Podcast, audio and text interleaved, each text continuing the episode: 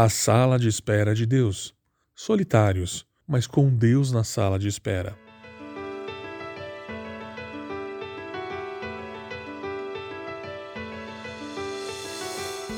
Espero no Senhor, sim, espero nele. Em Sua palavra depositei minha esperança. Anseio pelo Senhor, mais que as sentinelas anseiam pelo amanhecer. Sim, mais que as sentinelas anseiam pelo amanhecer. Salmo capítulo 130, versos 5 e 6. Quando admitimos a nossa impotência, estamos abrindo a alma para viver o caos não com os nossos recursos, mas com os recursos de Deus. Recolher-nos a sós para orar continua sendo o recurso mais poderoso que o Senhor nos concedeu.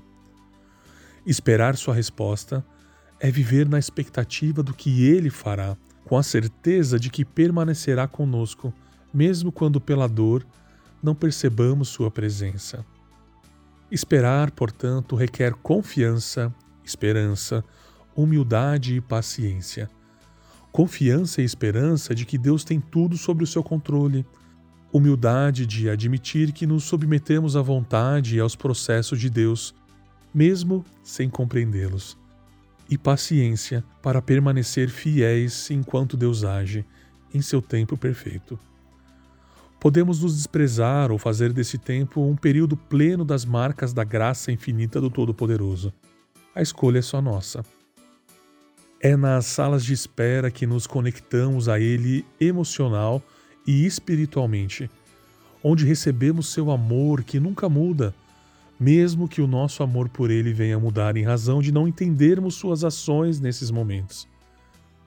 Deus sabe que precisamos desse tempo para assimilar, por isso, neste meio tempo, Ele age silenciosamente, tratando-nos e aliviando-nos a dor, restaurando o vigor e a estabilidade que precisamos. E porque Deus é fiel em Suas promessas, podemos ser fiéis a Ele e ter fé nele. Tenha sempre em mente que a nossa espera por Deus deve se assemelhar-se à espera das sentinelas pelo amanhecer. Elas não têm relógio, mas têm certeza que o sol raiará e o dia chegará.